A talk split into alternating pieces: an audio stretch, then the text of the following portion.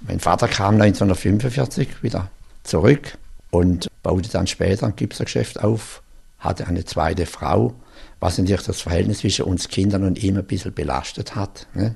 Aber er hat sich sehr, sehr gut zurechtgefunden nachher wieder in der Freiheit. Er war einfach ein Mann, der in die Welt gepasst hat.